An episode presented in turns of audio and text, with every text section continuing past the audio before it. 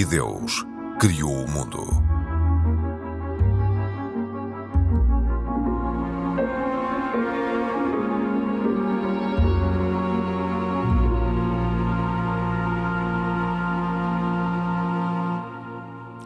Olá, bem-vindos. Pela primeira vez, um cardeal foi condenado pelo Tribunal do Vaticano. Cinco anos e meio de prisão foi a pena atribuída ao cardeal Beccio por crimes económico-financeiros. Fica ainda impedido de exercer para sempre qualquer cargo público no Vaticano. Estava acusado de ter provocado um buraco na ordem dos 140 milhões de euros nos cofres da Santa Sé. Este processo, que tem sido um escândalo na Igreja e que condenou ainda nove suspeitos, é um dos temas deste E Deus Criou o Mundo. Eu sou a Cristina Esteves e hoje temos como convidado Filipe Davilés, mestre em História e Teologia das Religiões, jornalista especializado na área da religião.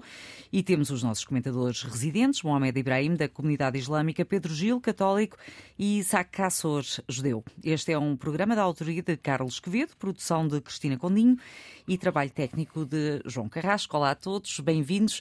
Vamos começar uh, com, com algo que surgiu ainda mesmo antes do Natal, uma espécie de de presente uh, do, do, Vaticano, a bênção para uniões do mesmo sexo que foi aprovada pelo Papa. Filipe, vou começar por si. Que é que significa esta posição, não sendo propriamente uma alteração na doutrina da Igreja sobre o casamento homossexual, que continua uh, a ser oposta à doutrina, não é? Sim. Um, bom, é preciso ter muito cuidado, uh, penso eu, para não criar falsas esperanças em, em, pessoas que esperam aqui, aqui grandes alterações. Quando nós falamos em bênçãos para casais homossexuais, não é a união homossexual que é benzida. E é isso que muitas vezes que se pretende, e são essas alterações que muitos reivindicam. O que o, que o Vaticano veio dizer, uh, que já tinha, no fundo, é uma elaboração Sim. de um esclarecimento que já tinha sido feito em outubro, uh, é dizer que pessoas que estão em uniões homossexuais podem receber bênçãos para as mais variadas coisas. Eh, e nós pensaríamos é, que isso é do senso comum, eh, que eu vou fazer uma viagem, por acaso vivo com o meu namorado, vou fazer uma viagem, posso receber uma benção para fazer uma viagem segura, que não haveria nada contra isso. Também é fácil acreditar que haveria pessoas que, que nem aí uh, aceitariam uh, essas bênçãos. E, portanto, uh, o Vaticano veio dizer não, isso, isso, é permitido. O que, o que veio dizer também, e depois deixou um pouco dúbio se esses casais poderiam pedir uma benção em conjunto Sim. para a sua vida, o que é que isso implica ou não. A meu ver, com algum eh, bom senso, até deixava isso um bocadinho para os pastores eh, e, e dizia especificamente: não, não vamos criar um ritual aqui, não vamos, não, não, não vamos criar normas. E agora veio, com este documento que, que saiu uh, agora há dias, um, elaborar mais o conceito de benção. Eh, portanto, afinal de contas, o que é que é uma benção? O que é que é uma benção litúrgica? O que é que é uma benção mais informal? Eh, que são aquelas que, que nós podemos pedir a um padre que, se, se o vemos na rua, que podemos dar aos, aos, nossos filhos e os nossos filhos a nós, quer dizer, é, é uma coisa muito mais uh, do dia a dia. E será que isso exige que a pessoa esteja uh, num estado de graça para receber esse tipo de bênçãos? E o Vaticano vai dizer não, não, não, não precisa. Para esse tipo não precisa. São ajudas pelo caminho, são ajudas que, que Deus nos dá e que nós damos uns aos outros em nome de Deus, para podermos progredir e, e tentar chegar o mais longe possível uh, na, na, nossa caminhada de santidade.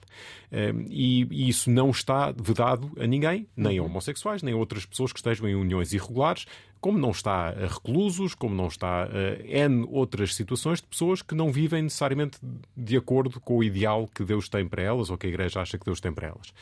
Agora, hum, as pessoas que esperavam com esta notícia e só lendo se calhar as manchetes poder apresentar-se numa igreja e dizer: Olha, eu e o meu parceiro queremos receber então uma bênção, vamos convidar os nossos amigos, vamos vestir os dois de fraco. Isso não vai acontecer. Ou pelo menos, segundo a letra do texto, não deve acontecer. E, e não é assim um não é en passant que, que, o texto diz, ah, não vamos confundir. O texto repete N vezes e de forma muito enfática: não se pode criar confusão entre uma união sexual, homossexual e um, e um casamento. E o casamento é entre um homem e uma mulher, etc, etc. E, portanto, segundo a letra do, do documento, isso não vai acontecer. Se as pessoas vão com essa esperança, vão ficar desiludidas. Hum. Em todo o caso, não deixa de ser uma, uma nova forma do, do Vaticano, neste pontificado do Papa Francisco, mostrar às pessoas todas, incluindo as pessoas que estão em uniões homossexuais e que poderiam pensar até há pouco tempo não vale a pena ir bater à porta da igreja para nada, porque a igreja não quer gente como nós, que as portas da igreja estão abertas. É, a igreja tem lugar para todos. Exatamente, é o que, diz o Papa Francisco. Venham e depois logo se vê. E se tem coisas que não estão de acordo com, com a igreja, vamos tentar fazer caminho, Sim. mas o importante é que estejam cá dentro. Pedro Gil, eh, a Igreja poderia ter ido mais longe ou já foi o suficiente, tendo em conta que ainda há dois anos tinha uma posição muito mais fechada em relação a esta matéria? Eu acho que a Igreja conseguiu ir mais longe na sua clareza e este documento acho que é do maior interesse para ser lido com, na íntegra e, na, e com calma. E com calma. Com prudência. Eu digo isto porque eu estava a receber a notícia do, de que o documento tinha sido publicado e não tardaram 20 minutos a receber reações de algumas pessoas escandalizadas. O que, é está a acontecer? Isto é o PREC na Igreja? E eu perguntei, mas já leram o documento e ninguém tinha lido? E é aquela cena do mas não, li, esse... não li e não gostei. Mas porquê esse, esse, essa posição das pessoas, um preco na igreja? Ah, é um bocado afirmar que, como se aquilo que estivesse em causa neste documento fosse uh, uma, uma orientação contrária a toda a tradição. Ora, bom, Seria uma que... revolução na Igreja? Sim, se fosse contrário a toda a tradição seria, mas não é. Esse é o ponto. O Filipe aqui acho que explicou muito bem. E, e, eu penso que, é para não se pensar que são as nossas leituras que estão a chegar a essa conclusão, acho que é interessante ler uma passagem breve que vou ler, Sim. que é, diz: Com estas bênçãos não se pretende legitimar nada, mas apenas abrir a vida a Deus, pedir a sua ajuda para viver melhor e também invocar o Espírito Santo para que os valores do Evangelho sejam vividos mais fielmente. E em relação à questão da família, os valores do Evangelho até o documento o indica, que é quando diz que é, aquilo que é constitutivo na família ou matrimónio é união exclusiva, estável indissolúvel entre um homem e uma mulher, naturalmente aberta à geração de filhos. E esta convicção de que a família seja isto baseia-se na perene doutrina da Igreja. Aliás, e depois até chega a este ponto mais explícito, portanto até mais exigente, mas é só para mostrar que este documento não quis deixar pontos ambíguos. Uhum. Disse: só neste contexto do matrimónio assim concebido é que as relações sexuais encontram o seu sentido natural, próprio e plenamente humano. A doutrina da Igreja sobre este ponto mantém-se firme. Portanto, se neste ponto houvesse qualquer coisa diferente, sim, nós podemos dizer que haveria um PREC na, na Igreja. Mas, sendo as coisas como são, eu penso que há é uma, uma tentativa de, ao mesmo tempo, deixar isto claro e depois encontrar, e assim de uma forma inovadora, eu acho que é interessantíssimo o documento porque diz que nós conhecemos as bênçãos de catálogo, aquelas que estão no, no formulário, com bênçãos de, de carros, eh, pronto, e de, de, de refeições, e de Sim. bênçãos variadas, portanto, com formulários. Mas depois existe esta bênção espontânea, que as pessoas podem dar, entre, até trocar-se umas com as outras. Eu encontrei isso em igrejas evangélicas, onde é muito comum as pessoas dizerem Deus te abençoe. Eu fui abençoado por imensas pessoas quando lá fui, foi uma experiência interessante. E o que é que está na base? Esta parte eu gostaria de sublinhar. é que se considera que quando se invoca Deus, Deus reage. Portanto, é, não há problema em que a pessoa, mesmo estando numa situação de vida muito complexa, é que, que a pessoa possa ter até uma certa consciência de que deveria sair do sítio onde está e não consegue. Que está sempre em condições de pedir ajuda a Deus. Não há ninguém que possa dizer assim, não, Deus não me irá ouvir.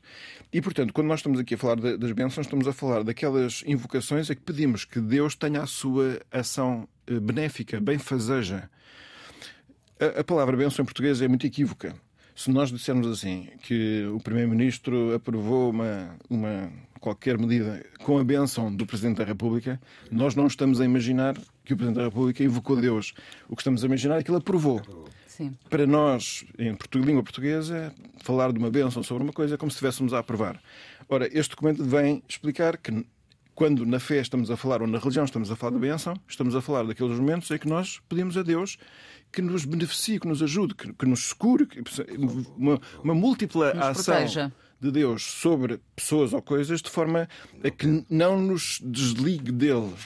E, portanto, é um documento extremamente religioso e que está um bocado a apostar em que as pessoas ganhem mais hábitos de se socorrer de Deus. E se essa, quando existe esse movimento interior, mesmo que seja muito precário, em pessoas que têm vidas muito complexas, e até o documento fala de pessoas que estão na prisão ou com problemas não resolvidos, até dependências, que reze, que peça a benção de Deus. E, portanto, nesse aspecto, acho que é um documento muito útil, muito uh, popular, isto é, porque acho que envolve muitas pessoas e, e penso que, que, é uma luz para nós, por acaso. Hum. Ibrahim, a sua opinião sobre esta matéria, tendo em conta também como é que o Islão uh, vê as uniões homossexuais?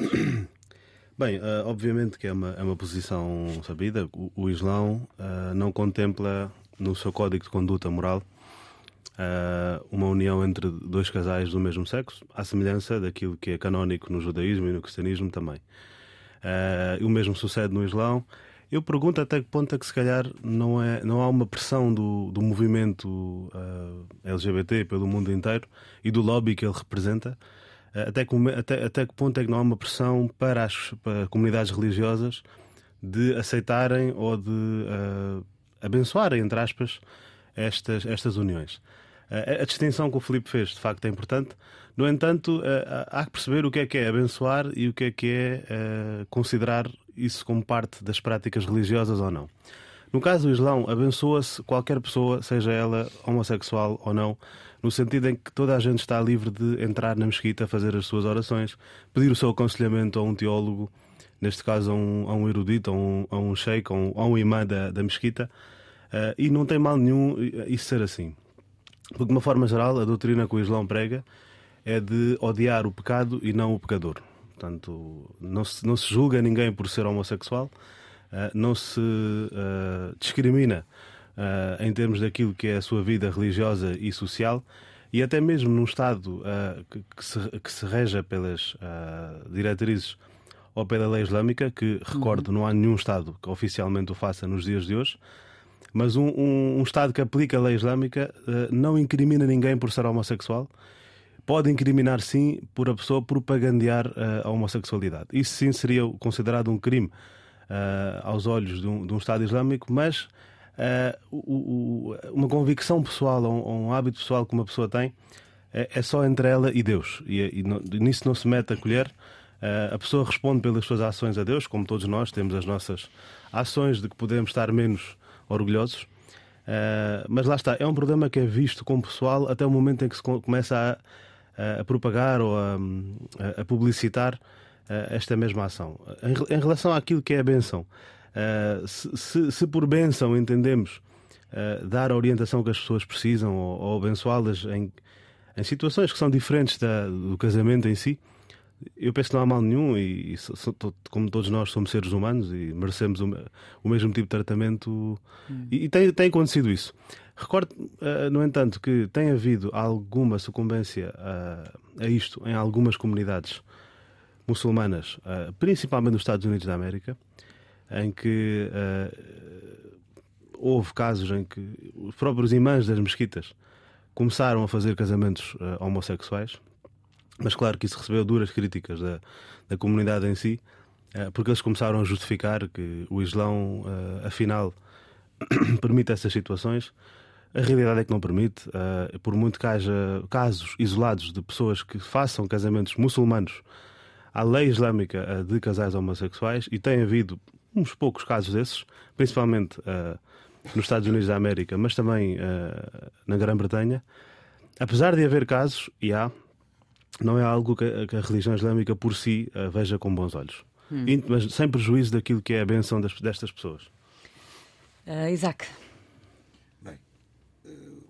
também não difere do Sim. judaísmo ortodoxo, a vertente tradicionalista, da proibição. Falamos, estamos a falar de, de, de homossexuais, casamentos em homossexuais. União homossexuais. entre homossexuais, sim.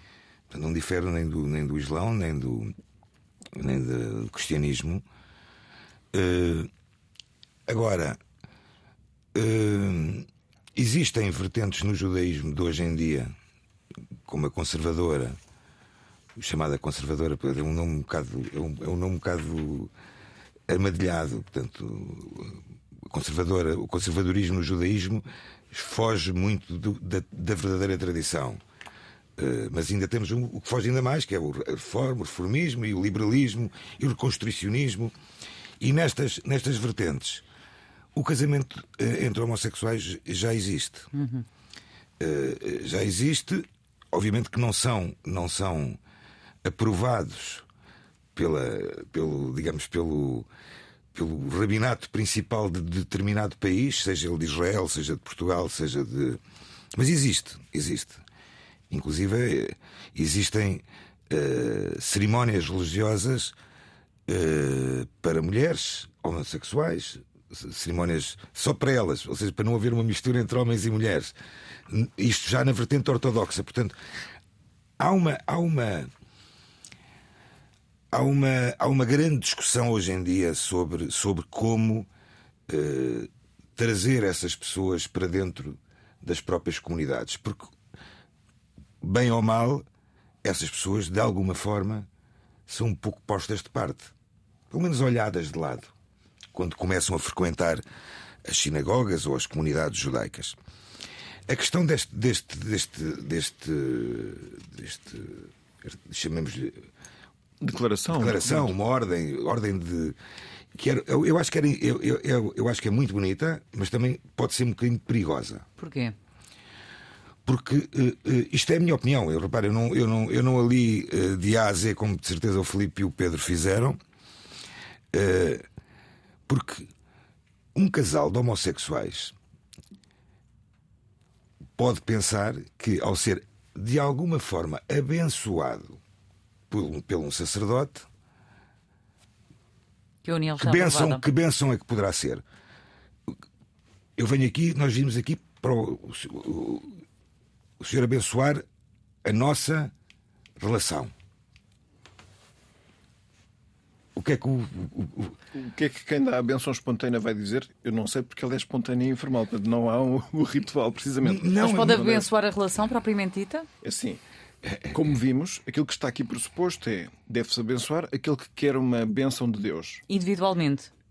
E, além, nestes casos, então, individualmente. E depois, sem nunca dar lugar a uma confusão sobre o que é que se entende que é o matrimónio ou Pronto, a família. Mas isso é importante. Portanto, logo, é, é, tem... esse, desculpa, essa fronteira tem que ser. Claro, tem mas que assim, ser... o documento está tudo feito para precisamente ajudar a que, por um lado, não deixar essas pessoas sem a ajuda de Deus também dessa forma das bênçãos espontâneas, que é uma tradição.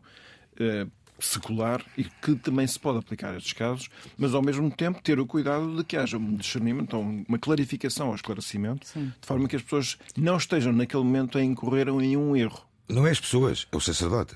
É que estas bênçãos nem tem que ser um sacerdote a dar, mas o sacerdote também. Pois exatamente. Não, mas, mas é natural é assim, que aquele diálogo vão à igreja. Aquele diálogo.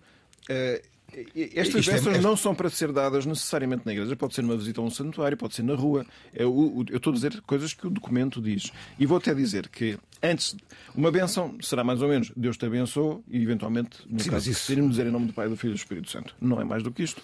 E é, sugere o Papa, ou melhor, a congregação, o dicastério da doutrina da fé, com a aprovação do Papa, o seguinte, que é, pode ser antecedida essa bênção de uma breve oração.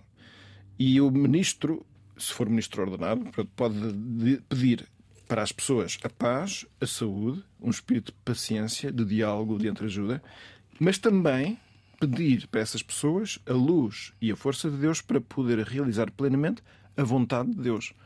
Ora, para quem conhece o cristianismo, sabe que dentro da verdade de Deus está toda a proposta moral, que inclui dizer a verdade, não matar, claro. afirmar uma série de coisas, respeitar a vida, a justiça, cumprir os compromissos, ser pontual, pagar ordenados e viver a castidade. Pagar, pagar significa, significa que a atividade sexual para homossexuais e heterossexuais deve estar restringida às leis. ao casamento de um homem com uma mulher para terem filhos entre eles. Que é, vamos dizer assim, uma, uma proposta bastante exigente, nada consensual hoje em dia, um bocadinho contracultural até, mas tem que se criar um, um, clima em que tudo isto se, seja conhecido e se respire habitualmente. E então aí é mais fácil que quando haja estas bênçãos não haja confusão Sim. sobre o que é que estamos a dizer. Vamos concluir, Isaac. Pois, mas eu, eu, eu, eu, continuo a achar que isso é muito vago. Deveria é muito vago, concretizar mais. É muito vago porque, porque uh, pode criar a esperança, pode criar a esperança, Atenção, eu não estou a dizer que, que, que um casal de homossexuais não, não, não, não possa ser ou, ou, tenha que ser abençoado. Porque, como tu dizes, e no judaísmo existe também isso, muito uh, a benção espontânea. Uh, agora, E lembramos as palavras do Papa, Tem... inclusive quando esteve cá em Portugal na Jornada Mundial de Juventude, a Igreja é de todos, todos, todos. Todos, todos, Bom, todos. Passamos, a, passamos, uh, passamos para outro tema que acho que assume também aqui relevância, que soubemos uh, no fim deste ano. Filipe, comece por si, tem a ver com a gestão de fundos da Santa Sé, até porque um cardeal foi condenado uh, e é a primeira vez que sucede. O que é que significa uma sentença destas que envolve um membro do clero? Um membro do clero e muitas outras pessoas, Sim. não é só em e este Portugal, é um cardeal. não é só em Portugal que gostamos de mega processos. Portanto, o Vaticano teve, teve direito também ao seu mega processo. Houve muita gente que criticou a forma, eh, o facto da Procuradoria do Vaticano concentrar isto tudo num processo e tentar ser aqui uma teoria uh, toda uma conspiração, não uma teoria da conspiração, mas uma verdadeira conspiração, dizendo que o facto de haver muitos casos isolados de má gestão não quer dizer que haja uma mega conspiração, Podem ser só, uh, pode ser só sinal de má gestão. Uh, agora, focando aqui o Cardeal Betchu, que é claramente a grande figura deste processo e que apanhou uma, uma sentença valente, vamos ver, ele vai recorrer, mas cinco anos e meio de, de prisão é, é, é obra. Uh, estamos a falar aqui de o, para termos ideia, uma das coisas que ele disse em tribunal, quando perguntaram porque é que ele tinha depositado, penso que era 140 mil euros ou qualquer coisa assim, na conta pessoal do irmão dele, ele disse: Mas isso é prática comum, uh, depositar dinheiro em contas pessoais para, fins caritativos.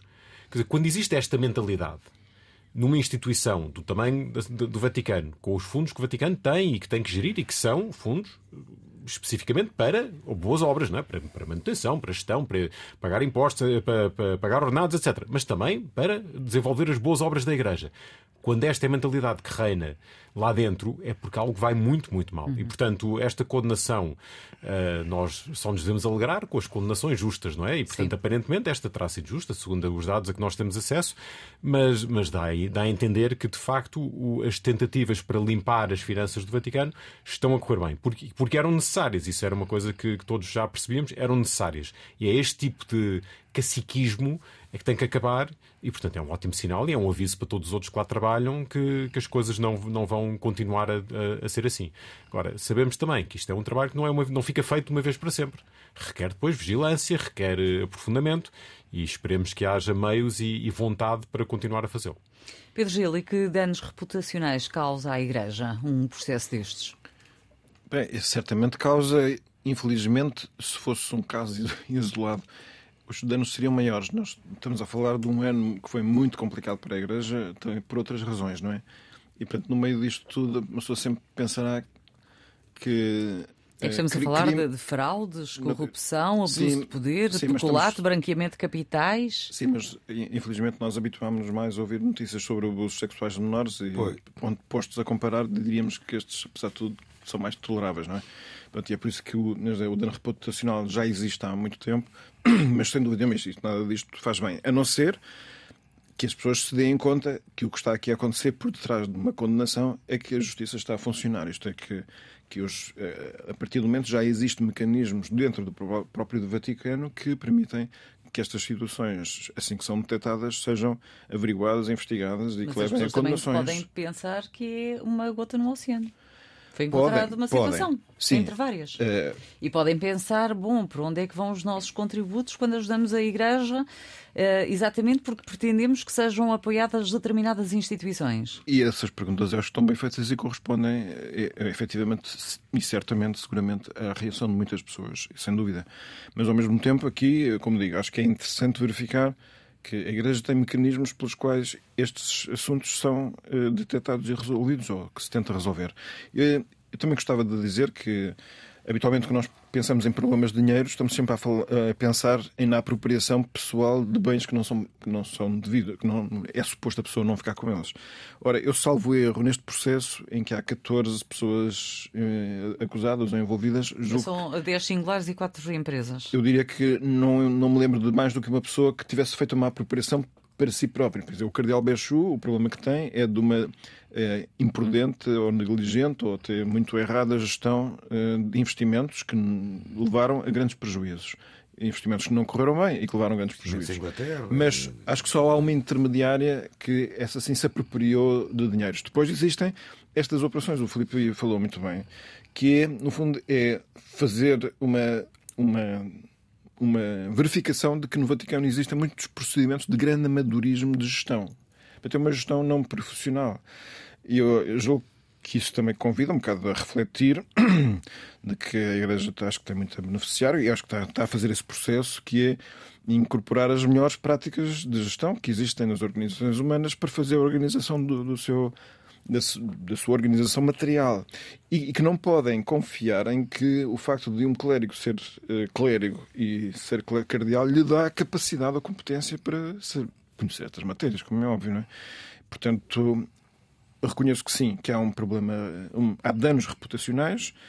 Reconheço que eles ficam semi-compensados pelo facto de, ao mesmo tempo, estamos diante de um processo de purificação que a Igreja faz dentro de si mesma. Condenação. É? Uhum. Condenado pelo, pelo Tribunal do Vaticano. Posso, Ibrahim, posso, posso, um comentário também. Ah, pode, pode. Desculpa, Já lhe dou a palavra, Ibrahim. Tra traduzir aqui um bocadinho por miúdos, se calhar, o que o Pedro está a dizer. Se isto é assim no topo da hierarquia, como é que será nas paróquias? Não é? Uh, e infelizmente a experiência que temos é que também existe muito amadorismo a nível diocesano, a nível paroquial, e isso é, uma coisa, é um caminho que a Igreja tem que fazer, de facto. Sim, eu até diria só como princípio genérico, é que de vez em quando nós temos que agarrar um, um, agarrar um princípio genérico, que é o sacerdócio na Igreja, portanto a existência de ministros ordenados, está feito para atos religiosos que só uh, os sacerdotes podem fazer. Isso é que para, para, os quais eles estão capacitados e, evidentemente, podem melhorar na forma de o fazer, mas esse poder é-lhes dado e eles conseguem uh, atrair a ação de Deus para certos momentos concretos e são indispensáveis por causa disso. Não vamos é por essas pessoas que têm essa preparação para a coisa mais importante que a Igreja pode fazer e colocá-los a fazer atividades que qualquer leigo profissional, qualquer fiel, claro. conseguiria fazer de uma forma estável, profissional, prestando contas. E, portanto, há aqui um, um processo de desclericalização de imensas tarefas que na Igreja não deveriam ser feitas. Nem precisam de ser. Pois é isso, mas... Ibrahim, vamos ouvir o Ibrahim. Eu acho que é, é um pouco triste eh, ver isto, sem querer criticar, sem querer criticar naturalmente aquilo que acontece, porque. Porque se é calhar acontece triste. noutros, uh, noutros Claro que acontece. Todos, todos nós, todos nós passamos pelo, pelo mesmo problema. Eu até costumo dizer que a corrupção surge quando a mente é corrompida. E claramente aquilo que corrompe a mente aqui é o dinheiro, ou talvez o excesso dele. Uh, e o Vaticano, uh, eu, eu, vi uma estimativa, não sei se está correta, tem, tem na sua tesouraria quase 5 mil milhões de euros uh, só em, em, em, em, depósitos bancários e investimentos uh, de, de, de, várias ordens uh, portanto, católicas pelo mundo fora.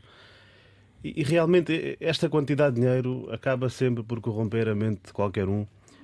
É, o caso clássico de corrupção que nós vemos em imensos países pelo mundo fora. Depende também de quem tem acesso a essas contas, não é? Claro que sim. E, e da finalidade desse sim. dinheiro. Eu penso que... E, e nós, como portugueses, estamos tão, tão, habituados, infelizmente, a estes escândalos uh, na nossa vida política. Que, que, muitas vezes. Em Portugal o... é mais pela percepção, não há propriamente dados em relação à claro, corrupção. Claro, mas, mas lá está. Eu é a percepção que... que as pessoas têm eh, da prática desse crime. Não quer dizer que ele seja eh, praticado na dimensão como muitos acham claro que, que o sim, é. Claro que sim, só que, que é diferente. É uma percepção que é negativa, naturalmente. E, mas quando isso acontece no seio de uma religião, ou no tal topo da pirâmide dessa, dessa mesma religião, religião essa que serve para dar a, a tal paz e consolo espiritual que as pessoas procuram para se refugiarem dessas questões materialistas do dia a dia, tira muito a merecida credibilidade que a religião tem, qualquer uma delas, é claro que no, nas comunidades islâmicas também, apesar de não ser essa escala, porque não há uma hierarquia mundial como, como é no caso da Igreja Católica, as comunidades são muito autónomas entre si e cada uma funciona de forma independente. Mas, claro, onde quer que haja uma gestão de tesouraria, onde quer que haja dinheiro, entre aspas, há sempre uh, estes riscos que, que existem. Uh, o, o, que me deixa realmente triste, mas, mas, mas efetivamente é algo que tem que ser combatido Uh, porque a religião, desde o início, aliás, a, a, mensagem de Jesus é importante ser, ser relembrada. O Alcorão fala muito dessa passagem, é algo que, que, que naturalmente que a Bíblia contempla. Uh, Jesus era contra o armazenamento de comida na, na dispensa. Portanto, uh, o, o ganhaste hoje, gastas hoje, não deixa para amanhã. Na Bíblia cristã não aparece essa referência. Fica Pronto, mas, mas há alguma. Nem na nossa.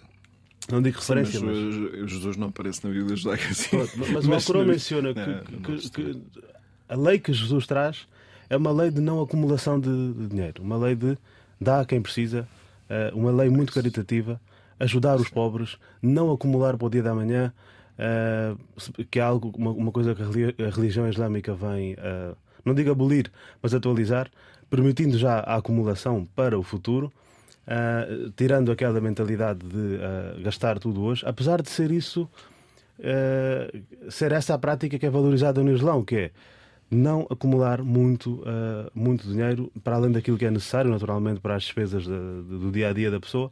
Mas quando isso acontece numa instituição tão grande, deixa problemas sérios para, para o povo comum que é fiel e que acredita uh, na, naturalmente na espiritualidade destas instituições uhum. e realmente é doloroso ver. E uma isto. questão de reputação, de imagem também. Isaac. Bem, os, os, problemas, eh, este tema do, dos dinheiros da Igreja Católica não é novo. Não é novo. Uh, se nos lembrarmos uh, do falecido Papa João Paulo I, João Paulo I, uh, que teve um pontificado de 33 dias ou 32 dias. Uma das coisas que foi lançada um lançado um, um chamemos um boato ou, ou, uma, uma, notícia foi que eh, foi tão pequeno como isso porque começou a mexer muito na questão dos dos, dos dinheiros no Vaticano. Eh, o Vaticano é uma grande potência eh, financeira Portanto, e aquilo que o, que o Pedro diz e que o Felipe também de alguma forma disse, não é para ser gerido por religiosos. A religião tem que estar afastada, afastada disso. Ou seja, há pessoas que terão a sua competência, com certeza, e, e com certeza que o Vaticano consegue contratar os maiores financeiros que possam estar a tratar do seu, da sua fortuna, do seu espólio, para evitar situações como esta. Porque o dinheiro realmente corrompe e muito. É e, quando, e quando o Felipe fala como é que será nas paróquias, como é que será nas dioceses, obviamente que isto é que dá para pensar. Porque aí ainda a organização financeira ainda é, ainda é, ainda é mais débil. Sim, é, são conjecturas que estamos aqui a fazer. Depois, Sim, porque não sabemos. Mas, mas, mas percebe-se. Pronto. E, na, e, e, não me quero alargar muito e nas sobre. sinagogas? As, as, as, comunidades, vamos ver, as comunidades judaicas, por exemplo, as comunidades judaicas, elas são, primeiro, elas são independentes entre elas. A comunidade de Lisboa é independente do Porto, como é de Madrid, de Barcelona, nos países, Sim. estou a falar nos países. As comunidades é muito fácil. As comunidades têm os seus membros que pagam uma contribuição. E depois, obviamente, tem também heranças que são dadas, eh, no caso da Igreja Católica, muito mais, obviamente, que a comunidade judaica. Existiu um espólio interessante, por exemplo, de heranças que foram dadas às comunidades, por exemplo, quando terminaram a comunidade judaica nos Açores, o espólio foi, digamos que, oferecido à comunidade maior na altura que Lisboa. As sinagogas não é que sejam independentes da comunidade, mas elas próprias também têm as suas próprias chamemos de contribuições. As pessoas, quando vão a uma sinagoga, Sim. por exemplo, num serviço religioso em que são chamadas à leitura da Torá, a pessoa, quando é abençoada, depois da leitura, pode fazer um donativo. Esses donativos são para a gestão, a gestão da própria sinagoga. Estamos a falar do azeite que é necessário para acender uh, uh, o candelabro que está eternamente aceso. Uh, agora já não tanto, porque infelizmente também deixou de haver as fardas, as fardamentas que haviam para os rabinos, do Vale de Lisboa, rabinos e, e cantores, eh, as fardas que precisavam de ser arranjadas. Precisavam, seja, tem que haver ali um, uma espécie de um petty cash Sim. para. Mas não estamos a falar de. Milhões. De milhões. Claro. Nem pensar nisso. Nem milhões, nem, nem milhares, nem muitos milhares. Sim, mas às vezes não interessa propriamente a quantidade, basta um pouco certo. e há, há, há Não, não, mas é um risco. Ouça, Sim, mas é sempre um risco. Concordo totalmente, tanto mais que, tanto mais que há o cuidado de quando essas contribuições são feitas, porque não são feitas localmente. Como é, imagina, em Shabat não é, não é permitido eh, manusear dinheiro, as pessoas são lembradas para fazer a contribuição e fazem a contribuição diretamente com os serviços administrativos. Quer dizer, não há aqui contribuições que são entregues pela porta do cavalo a alguém.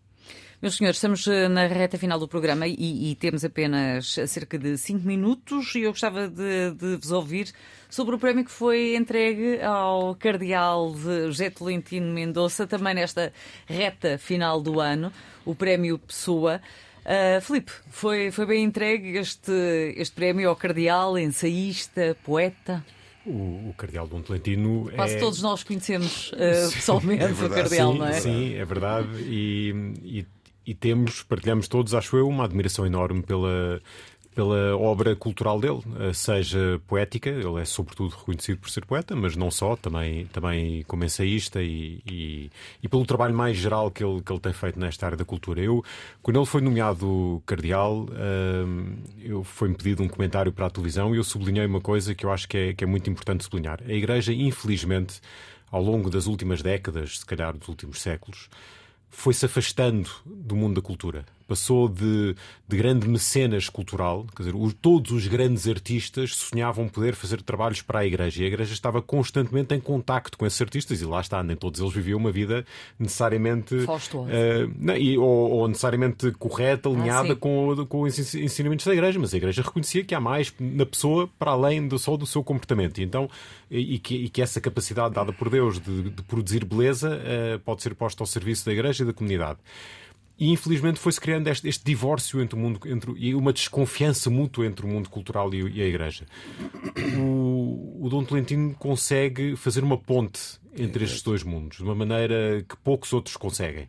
E, e, é um trabalho fantástico e valiosíssimo que ele está a fazer, que ele fez em Portugal e que agora está a fazer uh, a nível mais da Igreja Universal. Portanto, uh, se este prémio em particular, uh, se ele mereceu ou não, se era a pessoa ideal ou não, eu fico muito contente por ele ter recebido.